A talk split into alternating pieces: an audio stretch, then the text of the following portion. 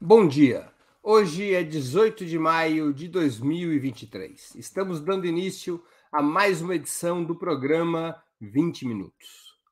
Com sua votação adiada, o PL 2630, mais conhecido como PL das Fake News, está sendo objeto de negociações na Câmara dos Deputados, depois de forte pressão organizada, principalmente pela bancada bolsonarista, pela bancada religiosa e pelas chamadas Big Techs, as grandes plataformas digitais que são o alvo do esforço regulatório.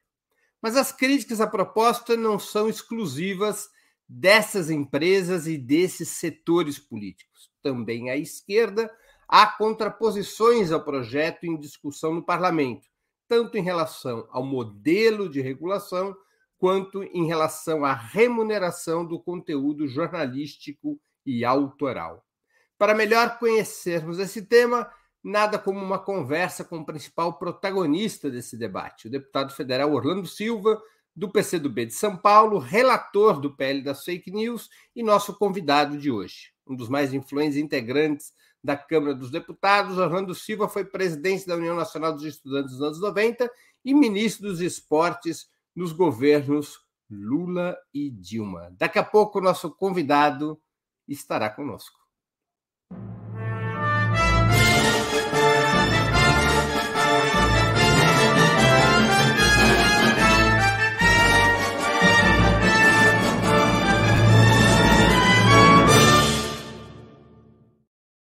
Bom dia, Orlando. Muito obrigado por aceitar nosso convite. Uma honra ter você novamente aqui no 20 Minutos.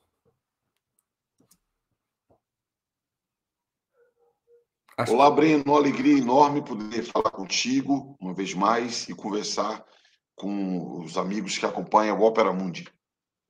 Orlando, por que, que o país precisa de uma lei específica para combater as fake news? Porque elas existem. E a diferença de outras épocas é que a desinformação hoje, Breno, ela tem um, um alcance, uma eficácia brutal em função da coleta e dos tratamentos dos dados pessoais. Todos nós, quando usamos um aplicativo qualquer na internet, todos nós, nós é, oferecemos informações sobre nossa visão de mundo, sobre nossos hábitos de consumo, a interação nossa com os nossos amigos nas redes sociais permitem que tudo que nós sentimos, vivemos, consumimos, gostamos e os nossos amigos e as nossas identidades, tudo isso seja identificado, tratado, e essas informações permitem definir um perfil. E não um perfil assim histórico. É o estado da arte, é o nosso momento, os nossos sentimentos. E o marketing digital se apropria disso, dirige as campanhas, os as, os discursos com uma precisão absurda. Absurda. Então, isso foi, está sendo utilizado pelo, pelo comércio? Está. Mas não só. Está sendo utilizado também com, com fins políticos, é, ideológicos, e a desinformação acaba sendo é, um, um móvel para uma série de abordagens. E isso tem gerado distorções no debate público, e é importante que nós tenhamos transparência para que a sociedade opte se quer seguir vivendo esse modelo que nós temos hoje. E temos que também ter, o objetivo desse projeto, mudança no regime de responsabilidade dessas empresas, que elas têm muitas responsabilidades sobre uma série de fenômenos que vivemos hoje, a partir da internet, inclusive por respeito à liberdade de expressão, que também nós queremos mecanismos para garantir a liberdade de expressão. É um tema novo, o mundo inteiro debate, e nós no Brasil também. Uma, um projeto como esse, das, de combate às fake news, não deveria abranger também os meios tradicionais de comunicação, até pelo seu histórico de mentiras aqui no Brasil? Eu não tenho a menor dúvida de que a regulação da radiodifusão é um desafio do Brasil. Eu, inclusive, acredito que tanto o Congresso Nacional tem responsabilidades e o governo, o Poder Executivo também. Houve uma tentativa no primeiro governo do presidente Lula, que foi um debate totalmente distorcido. Né? Aliás, era um discurso parecido com o discurso que hoje as big techs fazem. Na época, eram os grandes conglomerados de comunicação. Qual era o discurso? Censura, riscos à liberdade de expressão, sendo que, na verdade, o que se pretendia era estruturar um mecanismo de regulação dos meios de comunicação, que, aliás, não é nenhuma medida revolucionária. Mas naquela época, a regulação econômica dos meios de comunicação, eu digo, fake news publicadas pelos veículos tradicionais de comunicação não deveriam ser punidas tal e qual fake news nas plataformas digitais? A regulação econômica é importante, viu? Devo dizer, não é uma questão menor. Porque se você tem uma concentração do poder econômico em determinados conglomerados, isso gera uma distorção no debate público também, porque você tem menos vozes. Então, aqui tem uma dimensão não apenas econômica, mas também prática da democratização do acesso à informação. Ponto. Isto posto, que eu acho que é um debate que ainda há que ser feito e enfrentado no Brasil, no caso da radiodifusão, como são concessões, sobretudo, eu falo dos principais veículos de comunicação de mídia, você ainda tem a, a possibilidade de contestação judicial, de reivindicação de direito de resposta. Isso não existe na legislação. Mas ainda assim, eu também acredito que é importante fazer o debate sobre a radiodifusão. Esse é um tema, na minha opinião, que está na ordem do dia. Outro dia, aliás, eu falando sobre isso, fui mal interpretado, porque eu disse que nós deveríamos ter coragem de também pautar a regulação dos meios de comunicação tradicionais.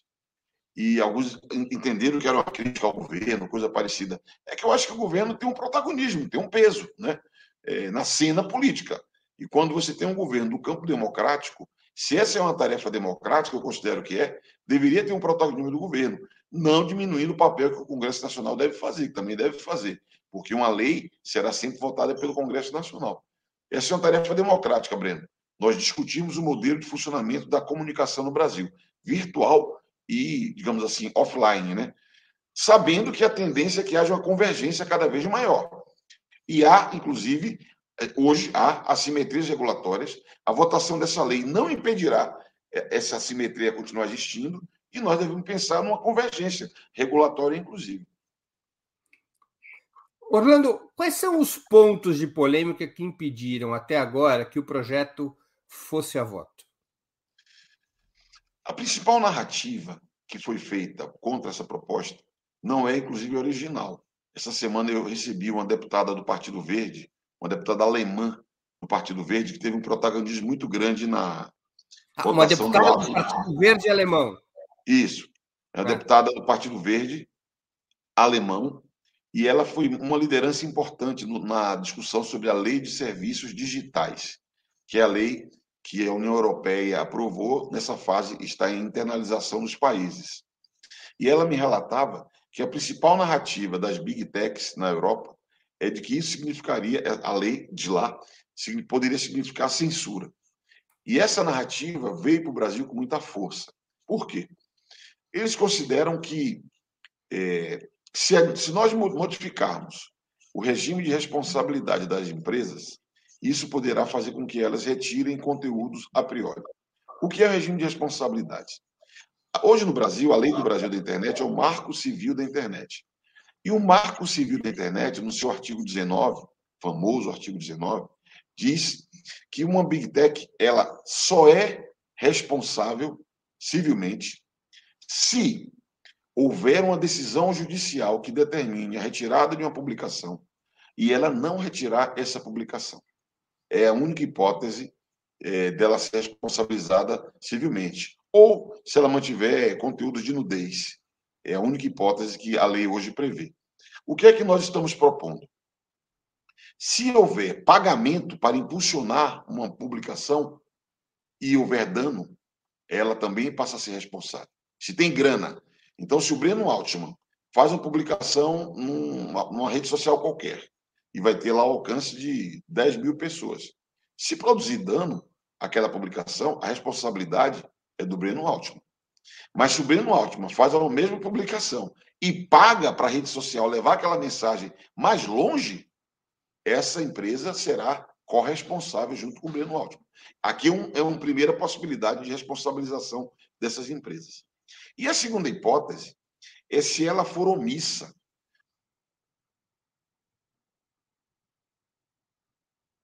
Acho que nós tivemos um problema de conexão com o deputado.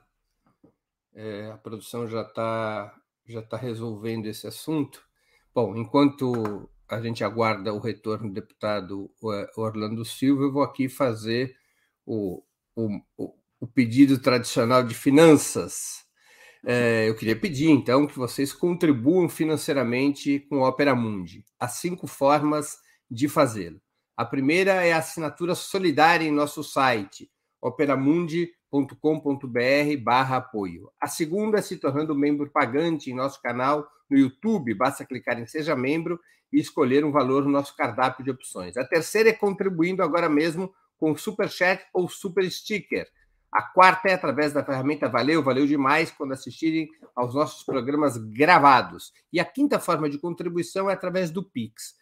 Nossa chave no Pix é apoia.operamundi.com.br. Faça já sua contribuição. Ajudem a Operamundi a se fortalecer como um jornalismo que coloca a verdade acima de tudo. O deputado parece que já voltou, ele continua então respondendo a pergunta. Ô, querido, então, eu estava falando duas mudanças. Primeiro, quando tiver pagamento para divulgar uma mensagem mais longe. E a segunda, se a plataforma digital for omissa diante de conteúdos ilegais, que elas tenham conhecimento através de uma notificação. Então, se tem um conteúdo ilegal. Não entendi o que você perguntou. Através de uma notificação de quem? Eu vou chegar lá. Uma notificação que há conteúdo ilegal na sua rede. Ela tem que avaliar. E nós chamamos isso de dever de cuidado. O, a, essa, essa proposta é inspirada na lei alemã. Lá, o dever de cuidado é uma obrigação adicional que as plataformas digitais devem ter de cuidar de que conteúdos legais não fiquem no ar. Esse é um tema muito importante. No Brasil, nós ainda fomos um pouco mais restritivos, porque na Alemanha esse dever de cuidado é sobre todo o Código Penal. No Brasil, nós concentramos esse dever de cuidado em crimes contra criança e adolescente, induzimento ao suicídio e automutilação, que alcança uma enormidade de adolescentes, crimes contra a mulher, racismo, crimes contra o Estado Democrático de Direito, terrorismo e infração sanitária. Nesses casos, se houver publicação desses conteúdos e nós é, e, e for notificada a plataforma, ou se ela não tomar medidas que nós chamamos de análise de riscos sistêmicos para diminuir esses riscos sistêmicos de publicações criminosas, ela deve ser, na minha opinião, notificada por uma entidade pública. Na minha opinião, é a entidade pública que deve comunicar, atenção, existe publicações que podem produzir danos perigosos, conteúdo ilegal. Um exemplo prático, Breno. Em abril, no começo de abril, começou a circular na internet publicações que falavam de ataques em escolas. Na medida em que essas plataformas sejam notificadas sobre essas publicações, elas precisam avaliar com mais rigor, mais cuidado e removê-las. Ou 8 de janeiro. Aquilo ali foi preparado durante um tempo longo, um tempo longo. Teve problema de inteligência? Teve. De segurança? Teve. Mas também teve omissão. Até mesmo publicações depois do 8 de janeiro, que mobilizavam o 8 de janeiro, seguiam nas plataformas publicadas, nas redes sociais. Então, essas hipóteses é que devem obrigar, é, alterar o regime de responsabilidade. Por que, que eu estabeleci é, é, essa referência aqui para você? Porque alguém tem que notificar essas plataformas. A proposta do governo é que uma entidade autônoma de supervisão teria essa tarefa. E aí a oposição, os bolsonaristas, a extrema-direita, cravou que essa entidade autônoma de supervisão era o Ministério da Verdade. Era o PT, era Lula, que vai impor o que é verdade e o que é mentira na internet, o que é uma, uma bobagem completa. Porque essa instituição não iria fazer é, leitura de conteúdos. Não caberá ao governo arbitrar sobre conteúdos. Agora, caberá fiscalizar se as redes sociais, as plataformas, elas estão cumprindo impedindo que conteúdos ilegais sigam publicados. O argumento dos nossos oponentes é que isso faria com que essas empresas, a princípio, retirassem conteúdos. Na dúvida, tira. E nós, até debatendo com a sociedade civil, fizemos uma modulação na proposta do governo, criando um mecanismo que chamamos protocolo de segurança, que é uma exigência de que deveria ser um ato fundamentado, é, documentado para nutrir essa notificação. que exigiria responsabilidade por omissão dessas empresas. Ainda assim, como eles não querem é, é, explicação, eles querem confusão, a extrema-direita sustentou que era censura, censura, isso impediria a liberdade de expressão, o que é uma mentira. Então, esse aqui é um ponto muito polêmico. O segundo ponto polêmico, isso o quê? Exigir das big techs dever de cuidado. Exigir das big techs análise de risco sistêmico, sob pena de responsabilizá-las. Segunda polêmica, qual entidade e qual mecanismo de regulação? Porque não existe é, regulação sem regulador. E aqui o discurso público da extrema-direita é que essencialmente é liberdade de expressão. Mas, na prática, eles querem impedir que o presidente Lula possa, o seu governo, instituir um mecanismo de regulação. Porque ah, o Lula, o Lula é um censor, é um autoritário, que é nativa. Ponto. Né? Uma terceira polêmica diz respeito à remuneração de conteúdo jornalístico, do que é publicado é, nas redes sociais de conteúdo jornalístico, dar direito a uma remuneração.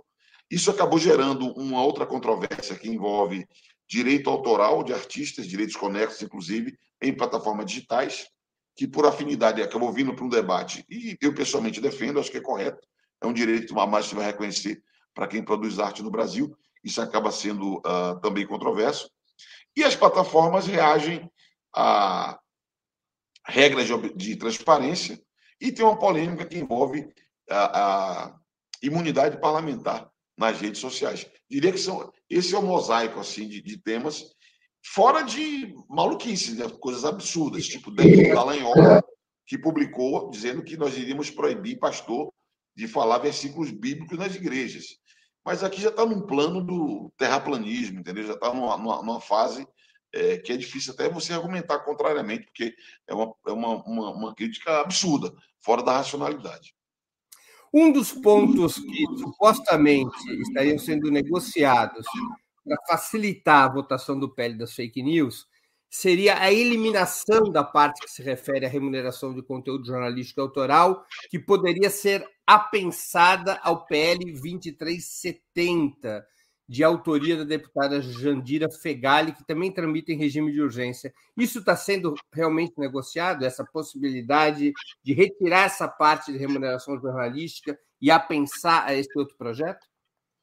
Cara, foi como disse, é, no Brasil, você tem a, a, lei do direito autoral, né, que é uma lei que garante é, uma série de direitos para quem produz arte nas diversas linguagens. Essa lei ela é de 1998, onde o alcance do streaming não era nem de longe o que existe hoje. Né? Então, o, o mundo digital produziu uma série de possibilidades novas de exposição de obras de arte. E o que, nós, o que a Jandira propõe, propunha era modernizar essa lei e ainda assim seria necessário incorporar essa dimensão digital. Então, o projeto da Jandira, que aperfeiçoa a lei do direito digital, nós aprovamos a urgência, e a ideia nossa é incorporar um debate que os artistas pediram que eu colocasse no texto, que reconhece não apenas o direito autoral no mundo digital, mas reconhece também direitos conexos. Porque o direito autoral beneficia o, o autor, o compositor, o criador, mas não beneficia, por exemplo, o executor. Então, um, um, uma, uma canção que é exposta, o compositor ganha. Mas os músicos que tocam num determinado momento não recebem. E os músicos, por vezes, dão outro formato completamente diferente àquela obra. Mas o cantor também, o intérprete, não recebe. Para dar um exemplo. E no audiovisual, tampouco. A imagem de atores, roteiristas que trabalham, que é um trabalho essencial. Então, é, o, o que nós fizemos no processo de debate aqui era reconhecer esse direito, trabalhar um texto Houve uma crítica de que o 2630, pelo que eu relato, já tem muitos temas, e é verdade, porque muitas pessoas foram agregando todos os aspectos digitais nele. Então, nós identificamos uma oportunidade de, ao mesmo tempo, aprovar a lei da Jandira, que é uma lei boa, que moderniza a lei do direito autoral, e levar para esse lugar, não aqui, onde o relato, a regulação de redes sociais, serviços de mensagem, levar para esse lugar esse aspecto do direito autoral e levar junto o debate sobre jornalismo, que de algum modo também tem um sentido de direito autoral, de quem produz é, certos conteúdos. A vantagem para mim é que eu diminuo as polêmicas no texto dos 2630. Para mim isso vale demais, porque é um tema, dois temas a menos e pode dar uma acelerada na tramitação desse tema e nós podemos diminuir um ponto de aresta no, no 2630. Então, esse é o sentido. Ontem nós voltamos à urgência e a expectativa é que nos próximos dias nós possamos votar o texto do projeto de lei da deputada Jandira Fegali.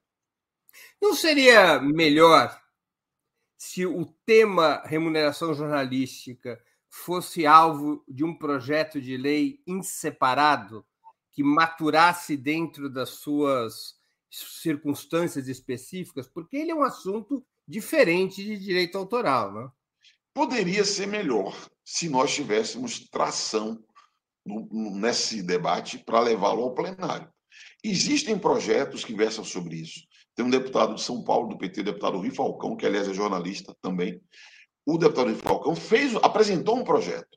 Só que o projeto está dormindo em berço esplêndido faz bastante tempo. Então, o que nós procuramos era trabalhar uma possibilidade que surgiu e pautar um tema relevante. Como é que surgiu isso? Muita gente fala, para combater desinformação é necessário informação. Então, é, valorizar a produção de informação. Todo mundo concorda com isso. A polêmica está no outro lugar. Como fazer a remuneração? Né? Alguns argumentam, esse projeto é bom só para a Globo, porque a Globo é grande. E a, a, Globo é grande, e por ser grande, ela vai ser beneficiária. O que, é que eu respondo? Hoje, já há empresas jornalísticas que são beneficiárias. Mas quem ganha? Quem ganha é quem o Google escolhe. Tem empresas, inclusive do campo da esquerda, que hoje já tem metade da sua receita originário em pagamentos do Google. Então, eu acredito que o reconhecimento do direito abre as portas para que todos possam ganhar. A Globo vai ganhar? Vai, porque é empresa jornalística. Agora, nós queremos que pequenas e médias também ganhem. Inclusive, nós fixamos na lei a possibilidade de microempreendedor individual, MEI, porque o universo digital já permite isso, também ganhe. Porque você pode ser um MEI e você pode produzir conteúdo jornalístico. E definimos a minha tese é que um detalhamento deve ser feito por regulamentação. E a regulamentação vai é, é, desenvolver mecanismos para que seja o mais inclusivo possível. Há uma experiência na Austrália, e até alguns falam, sim, mas o Murdoch na Austrália é quem ganha. O Murdoch na Austrália, que é um grande, ganha. Mas 200 e, 204 pequenas e médias empresas também ganham na Austrália. Inclusive, algumas delas com acordos coletivos, com negociações coletivas. Então, é um tema que eu acredito que vale muito, porque é um tema que também tem a ver com democracia. Orlando, duas críticas principais são feitas sobre esse tema. De alguma maneira, você já as esboçou, mas eu queria apresentar de uma maneira mais clara para a nossa audiência. É, sobre o tema da remuneração do conteúdo jornalístico, jornalistas e estudiosos do campo de esquerda apresentam duas críticas fundamentais. A primeira é de que a remuneração jornalística abriria um flanco, como você já citou, abriria um flanco para os monopólios tradicionais de imprensa, como a Rede Globo, aumentarem seu poder de pressão sobre as receitas das redes sociais, o que poderia reduzir a participação das empresas independentes e os produtores individuais de conteúdo. É um cálculo simples, né? já que a distribuição e pagamento da, da, de publicidade pelas, pelas, plataformas é uma caixa preta, o, a, a, essa crítica é baseada na ideia de que as plataformas, para se livrar de dor de cabeça, vão preferir negociar com a Globo e com os grandes veículos de comunicação, e não com as empresas pequenas ou com os produtores individuais. E, portanto, abriria um flanco para que houvesse, digamos, uma concentração de recursos nos meios tradicionais e esvaziando as empresas pequenas ou os produtores individuais de, eh, de conteúdo. A segunda crítica é de que poderia haver, aí já não tem a ver diretamente com remuneração de conteúdo jornalístico, mas a segunda crítica é que poderia haver um aumento exponencial de punições das plataformas contra sites, canais e perfis que utilizam conteúdo jornalístico de terceiros para construir seus próprios programas. Muitos programas da chamada blogosfera independente são baseados em produção, informação jornalística de terceiros. Eles não possuem esses pequenos canais, não possuem recursos para produção jornalística própria. Isso poderia levar as plataformas a escalar punições contra esses sites, canais e perfis, uh, levando ao risco de uma desmonetização generalizada desses pequenos canais. Como é que você responde essas duas críticas? Não, primeiro, assim, se você tem um determinado conteúdo e você utiliza esse conteúdo publicado por terceiros, que produziu, aquela produção custou. Se você usa o conteúdo do terceiro para você receber recurso, percebe? É um, é, é, é um debate razoável de ser feito, porque alguém produziu aquele conteúdo. Há que se ter alguma regra.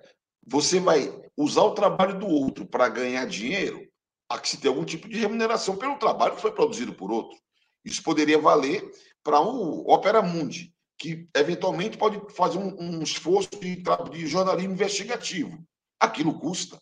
É legítimo que o Opera Mundi, que fez um investimento de recurso, é, em, em jornalismo investigativo, produziu um determinado conteúdo, se vai ser utilizado por outro, que vai ganhar a partir do uso do trabalho do Opera Mundi, eu considero justo que o trabalho investigativo do Opera Mundi, que permitiu que o outro ganhasse dinheiro sobre o Opera Mundi, que o Opera Mundi seja beneficiado. Mas é, um problema, real, é um problema de raciocínio. Real, e vida, real, Não, na vida é, é, real, os meios, os meios monopolistas teriam uma vantagem enorme.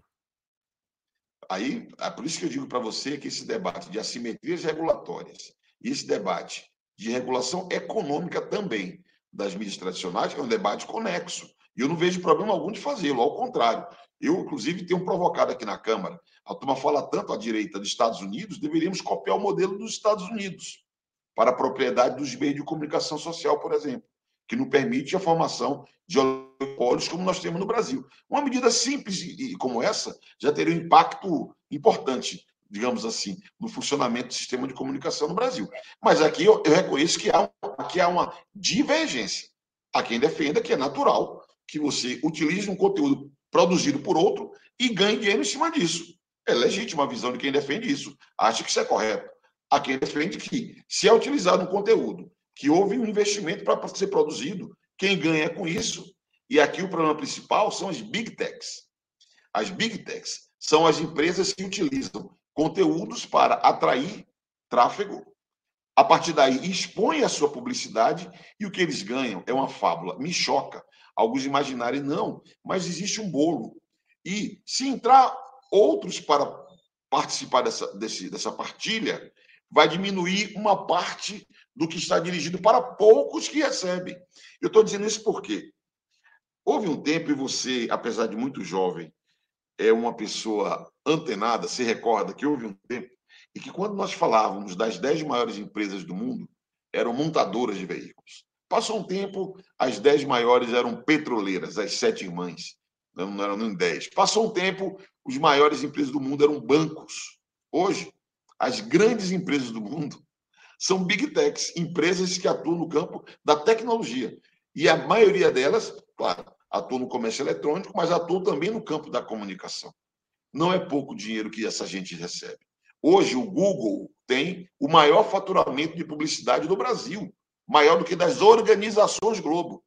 E o Google, logo que nós abrimos esse debate, curiosamente, quando eu introduzi no texto a ideia de remunerar conteúdo jornalístico, criou um programa e, gentilmente, contratou algumas empresas que eles selecionam para receber esse recurso. Até gente de esquerda, que, aliás, ficou muito excitada com esse debate que nós fizemos. Quando eu fui perceber, gente que fala de esquerda recebendo uma bolada de dinheiro do Google e, curiosamente, no dia que nós não conseguimos votar o texto, essa empresa de gente que seguia de esquerda, anunciou uma nova parceria com o Google. Ou seja, foi premiada pela campanha sórdida que fez.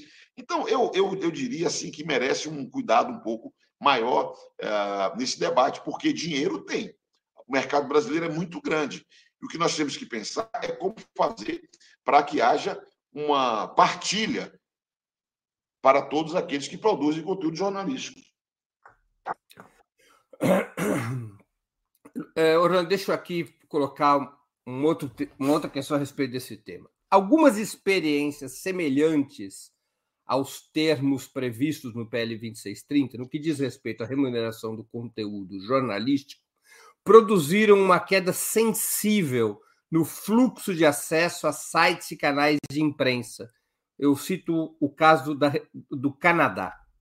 Você não teme que a norma proposta no teu projeto, que agora pode ser apensada ao projeto é, da Jandira Fegali, traga como reação das plataformas uma forte redução desse tipo de conteúdo, do conteúdo jornalístico, diminuindo, diminuindo, diminuindo o espaço no qual mais tem se desenvolvido a pluralidade e a democratização dos meios de comunicação, a exemplo do que acontece com a imprensa independente e progressista aqui no Brasil desde a década passada? Porque, do ponto de vista da receita das big tech, jornalismo é um, um percentual pequeno, que pode criar uma tremenda dor de cabeça para elas, custos importantes em função do PL 2630. No caso do Canadá, o próprio primeiro-ministro Justin Trudeau disse: Puxa, eu não sabia que isso ia acontecer para ir para fugir da remuneração jornalística, elas estão abafando o algoritmo que leva as pessoas ao conteúdo jornalístico. Então, você não tem medo que isso venha ocorrer no Brasil e isso acabe reduzindo o espaço no qual a própria imprensa independente pode avançar no Brasil e, mais uma vez, indiretamente, havendo o risco de se fortalecerem os meios tradicionais? Se eu tiver medo disso, Breno, eu vou ceder à chantagem dessas empresas. Existem duas experiências do mundo para observarmos. A experiência da Austrália. A experiência da Austrália. Na Austrália, eles ameaçaram se retirar do país. Se a Austrália aprovasse uma lei que estabelecesse obrigatoriedade de remunerar conteúdo jornalístico. Sabe o que eles fizeram? Apagaram as publicações durante três meses e voltaram depois. Porque isso também impacta no negócio deles. O Canadá é, é mais escandaloso, porque o Canadá não tem lei. O Canadá, a Câmara dos Deputados aprovou um projeto que está, neste momento, no Senado Federal do Canadá. Então, eles estão reduzindo o alcance para chantagear o parlamento canadense, para que o parlamento canadense não aprove a lei. Não tem outra palavra para dizer. É chantagem. Eu falo aqui para você. O que essas big techs fazem é, primeiro, corrupção quando compra compra empresas de comunicação, inclusive jornalistas, para atacar a proposta. Abuso do poder econômico, como o Google e o Telegram fizeram explicitamente. O Google usou sua estrutura para publicar mentiras sobre o projeto de lei. O Telegram mentiu numa publicação que fez e distribuiu para os seus usuários no Brasil. O Spotify feriu os termos de uso e colocou um anúncio de conteúdo político que é proibido pelos termos de uso dele. O Google fez anúncio político e não identificou como fala os seus termos de uso. Então, essa gente, ela está corrompendo atores da vida pública do Brasil, abusando da sua estrutura econômica, que tem uma aparência de neutralidade, e não é, porque eles operam, os algoritmos decidem o que nós, quem ouve o que nós falamos. Hoje já é assim. E o que mais me impressiona é que eles estão usando e abusando da sua estrutura para enfrentar um projeto de lei. Amanhã pode ser para influenciar uma disputa eleitoral. Quem me garante que depois de abusar, usar e abusar da sua estrutura com um objetivo político, que é político e econômico, ele não vai usar depois. Então, no Canadá, ele está usando da sua força para tentar intimidar o parlamento canadense, porque lá não tem lei eles tomam a decisão para demonstrar: olha, votem essa lei aí e eu vou operar dessa maneira. Então, eu diria que vale a pena observar a experiência da Austrália, em que eles ameaçaram, mas pelo peso do mercado australiano, que é muito menor do que o nosso, do que o do Brasil, eles estão recuando. Eles falam que não, essa proposta é autoritária. Todas as regras de transparência que eu estou exigindo, propondo, está na lei europeia, está na lei alemã. Dever de cuidado, eles vão retirar conteúdos legítimos na Alemanha não tira porque vai tirar no Brasil. Isso é censura, o Lula, autoritário, PT, Venezuela. É tudo na Europa, na Austrália, no Canadá, não tem autoritarismo. E um debate que acontece. Então, eu acredito que o grave de tudo isso qualquer proposta, Breno, pode ser aperfeiçoada. Eu admito, pode ter um erro aqui, acolá. A bancada do PT, por exemplo, fez um apelo para que nós cuidássemos de riscos que poderia ter para youtubers de esquerda, que eram pessoas físicas, que não eram nem MEI. Nós fomos para o texto. A JOR, que é uma associação de jornalismo digital, fez sugestões para a proteção de pequenos e médios. Nós incluímos no texto. Então, o aperfeiçoamento do texto é, me parece evidente que é uma necessidade. Agora, é, eles têm que jogar nas, nas regras do jogo, não pode impor pela força que eles têm de monopólio. O Google tem 97% do mercado brasileiro. Então, assim não. Orlando, o Google anunciou na semana passada mudanças profundas em seu sistema de busca. Recorrendo à inteligência artificial, daqui a algumas semanas ou meses, eles ainda não fixaram a data, o resultado de uma pesquisa virá no formato de um texto e não uma relação de links como atualmente. Virá no formato de um texto, como acontece com o chat GPT, virá no formato de um texto com os links para os veículos utilizados nessa síntese ficando em uma posição secundária e até inacessível. O Google passará a produzir conteúdo como resultado é, da busca. O PL 2630 pode servir para impedir essa mudança, que poderia ter o impacto de uma bomba atômica sobre os meios de comunicação? Não. Inteligência artificial é um outro tema. É... Minuto só. Inteligência artificial é um outro tema, inclusive objeto de uma outra norma. A Câmara votou, está no Senado o Senado modificou completamente. Inteligência artificial ele é um tema que o, o, os riscos não estão no jornalismo, estão na vida, na produção econômica, na reestruturação completa é, da dinâmica social e econômica que nós temos hoje. Né? Mas nós não, não, não observamos sob a ótica da, de funcionalidade dentro de arquitetura de plataformas. Porque se você fizer uma norma para uma determinada arquitetura, muda depois de amanhã rapidamente para uma determinada funcionalidade, muda depois de amanhã rapidamente. Então, não tem uma vinculação de funcionalidade ou arquitetura de qualquer plataforma digital. É, é que no debate europeu existe um elemento que é a proibição de que as plataformas produzam conteúdo. Elas não podem produzir conteúdo próprio. É uma limitação estabelecida na regra europeia. O PL 2630 traz essa regra de que as plataformas ficam proibidas de produzir conteúdo, porque isso eliminaria essa mudança do sistema de busca do, do sistema não, de busca. Nós não, nós não versamos sobre isso, inclusive porque é, é, o debate sobre responsabilidade, o que eles mais falam no Brasil é que eles não produzem conteúdo. Porque na medida em que eles passem a produzir conteúdo, outras responsabilidades podem ser aplicadas a eles. Por isso que eu chamo a atenção essa mudança do sistema de busca, que foi anunciado só semana passada pelo Google, porque eles passarão, através da inteligência artificial, a produzir conteúdo no seu sistema de busca. Uma revolução em como o Google funciona, pela qual ele passa a produzir conteúdo. Mas se ele passar a produzir conteúdo, seguramente é, outros desdobramentos jurídicos haverá no Brasil, inclusive no âmbito do Poder Judiciário. Há quem defenda uma corrente, sobretudo no judiciário, que defendia que o texto deveria nosso equiparar redes sociais a meios de comunicação. Eu não me filiei a essa tendência porque eu acredito que a publicação de terceiros estabelece um tipo de relação e responsabilidade dessas empresas. É Mas não seria, o caso de, não seria o caso de incluir um artigo no PL 2630 que explicitamente proíba as plataformas de produzir conteúdo, como é a normatização europeia? Eu não tenho convicção sobre isso, posso refletir. Não tenho convicção sobre isso porque é, a, a produção de conteúdo, na minha visão, é uma mudança no perfil da atividade que eles desenvolvem. Hoje eles não produzem. Estritamente eles não produzem. Então, se eles mudarem, vai mudar, vai ser broadcasting, vai ser é outro tipo de funcionamento.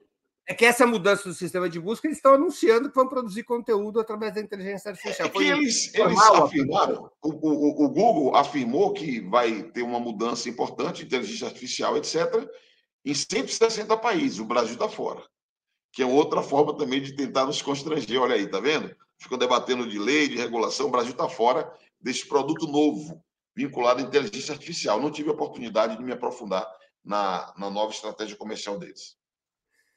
Orlando, 2630 estabelecia em versões anteriores do texto, você já se referiu a isso, uma agência reguladora que exerceria tarefas de fiscalização e supervisão das plataformas, eventualmente com representação do governo, da sociedade das próprias empresas. De toda forma, era um órgão externo de controle, apetrechado e vocacionado para essa incumbência. Sem essa agência, a regulação não vira autorregulação, com as plataformas tendo ainda mais poder sobre os conteúdos das redes sociais? Autorregulação é o que nós temos hoje. E, na minha opinião, não funciona. Há quem defenda a autorregulação regulada, que é o modelo que a Alemanha usa para combater discurso de ódio, onde as próprias plataformas têm responsabilidades, uma entidade própria que certificada que monitora a, a atuação deles, né? Mas também tem uma ação do Estado. Uma autoridade central do Estado tem responsabilidades. Essa autoridade, inclusive, certifica determinadas instituições da sociedade civil. Há quem defenda a autorregulação regulada, que não é autorregulação. Não é autorregulação. Eu acredito que é, pode ser interessante o modelo de autorregulação regulada, mas tem que ter um instrumento do Estado que fiscalize o cumprimento da lei. Um ponto forte do projeto são obrigações de transparência. Quem vai ler os relatórios de transparência? Um ponto forte do projeto é a importação do DSA da, da União Europeia, que obriga elas a fazer análise de riscos sistêmicos e mitigar esses riscos. Quem vai acompanhar se essa análise de riscos e a mitigação dela, está, deles estão sendo feitas? Tem que ter alguém do Estado para cumprir esse papel. Se essa organização do Estado ela é, é multissetorial, se tem sociedade civil, se tem especialistas, se tem o Congresso, se tem o Judiciário, é um outro debate, que é o debate que está em curso. É, é, na verdade, o principal impasse que nós temos no atual momento. Mas você, no início, era proposta essa agência reguladora. A pressão foi forte, teve, você teve que retirar do projeto. Como é que vai ser feito como é que vai ser resolvido esse é problema? Eu retirei do projeto não na perspectiva de não ter um órgão responsável. Eu retirei para que nós possamos discutir outros temas. Porque a narrativa da extrema-direita é a censura do Lula. É o projeto da censura, que quer acabar com a democracia, quer acabar com a internet e as big tech juntos. Então, tira isso daqui para mostrar, olha, tem outros temas para nós tratarmos. Enquanto isso, temos trabalhado para construir uma maioria. Há Mas muitos aí... que defendem que a Anatel seja oficial responsável. Mas a Anatel não está. Perdão, é que está tendo um pouquinho de eco. Mas a Anatel não está apetrechada e vocacionada para isso, além de ter sido quase inteirinha nomeada pelo governo anterior. A Anatel foi nomeada de seus diretores pelo governo anterior. O atual governo vai nomear outros diretores, porque no Estado é assim. E a Anatel tem estrutura, tem carreira, tem gente concursada. A crítica feita à Anatel é que ela é capturada pelo mercado. Ela serve aos interesses de empresas. É um, é um desafio interessante. Por quê? Porque ninguém nunca retirou essa crítica de que era uma agência capturada pelo mercado, nem mesmo quando governos do PT nomearam os diretores dessa agência. Nós deveríamos refletir no nosso campo político se a comunicação no plano de políticas públicas tem sido tratada adequadamente pelo nosso governo. Aqui fala alguém que é da base do governo que apoia o governo do presidente Lula e apoiou e participou dos governos anteriores. E, na minha opinião, nós erramos. Nós não demos a centralidade para a democratização do acesso à informação que deveríamos ter dado. E meu palpite é que nós continuamos não dando essa centralidade. E essa é uma tarefa democrática importante. Aqui não é apontar o dedo, não, é dizer explicitamente: nós erramos. E nós temos que corrigir o erro. E se tem agência sequestrada, operar politicamente para romper com o ciclo de sequestro, porque isso impacta no governo que tem uma natureza diferente, uma natureza democrática, um governo do campo popular, porque para mim não basta ficar, ó, oh, as agências estão capturadas. Sim, mas nós temos que operar política para romper com esse ciclo. Mas eu não estou nem defendendo que seja obrigatoriamente a Anatel. É que a Anatel é quem mais apoio político reuniu no Congresso Nacional. O formato que eu apresentei originalmente, que era a entidade autônoma de supervisão, é o formato que eu acredito ser o melhor. Ocorre que essa ideia que eu acredito ser o melhor, ela não tem força política para ser aprovada no Congresso Nacional. Daí, essa, a tua proposta tinha poder arbitral, ou seja, quem se sentisse prejudicado por uma plataforma poderia recorrer a essa agência para ter seu conteúdo reposto? Não, não, não. Isso nós criamos na, na lei uma regra, chamamos de devido processo. Quando for feita moderação de conteúdo, a própria plataforma tem que ter um canal expresso com o usuário. Ela tem que ter um ato fundamentado, não é como hoje, que ela tira o conteúdo e fala, ó, feriu o termo de uso. Não, tem que apontar. Feriu o quê no termo de uso? E dá o direito do contraditório. Um canal simples, direto, expresso, e o usuário ele poder é, exercer o seu direito contraditório. Se ela reconhecer numa revisão que ele está correto, ela poderia é, a, repor aquele conteúdo. Se ela insistir que a moderação foi correta, ele pode recorrer a uma entidade que supervisione, ele pode recorrer à justiça também. A entidade que supervisione seria a agência que você antes propunha. Sim. O caminho que nós vamos ter que construir, que não está dado, porque o caminho será o caminho que seja majoritário no plenário. Ainda não há consenso, ainda não há maioria sobre isso há uma divergência muito grande, muito profunda. Mas, por exemplo, a OAB, Ordem dos Advogados do Brasil, acabou de pôr na mesa uma nova sugestão, tentando é, é, nos ajudar a superar um impasse. Na próxima semana, na próxima terça-feira, deve ter um encontro, inclusive, com o presidente da OAB, para que nós possamos aprofundar o debate sobre essa proposta deles. Eles propõem a criação de autarquia, ok, porque tem que ter papel fiscalizador e, eventualmente, aplicar sanções, uma autarquia, só que ele propõe um formato diferente em que o presidente da República indica membros, mas também o Congresso Nacional pode indicar, o Poder Judiciário, a própria OAB, a Anatel, a NPD, membros que teriam mandato uh, durante um período, dois anos renovável por mais dois, que teriam é exigências técnicas. reguladora. É uma autarquia. Só que é uma autarquia que vai ser é, ter uma composição multissetorial. Nós vamos testar essa hipótese. Eu comecei a testar com líderes. Vamos aprofundar. Há um debate sobre vício de iniciativa, se nós poderíamos criar uma autarquia num projeto de lei de iniciativa do Poder Legislativo. Então, são aspectos que nós estamos trabalhando. É difícil mesmo. Se fosse fácil, não seria difícil. Mas é importante que a gente enfrente é, esse debate e procure uma saída. Esse é o ponto mais delicado, é o ponto mais é, sensível do momento.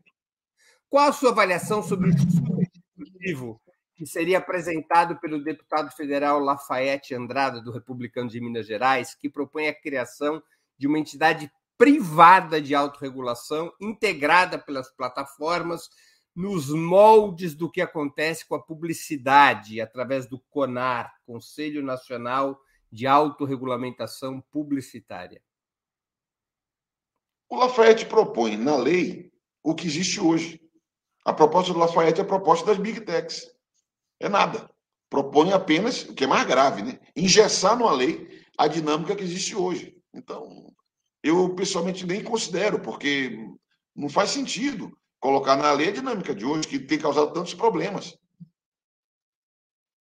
Deixa eu aqui te fazer uma última pergunta de mérito, que a gente já está se aproximando do fim do programa.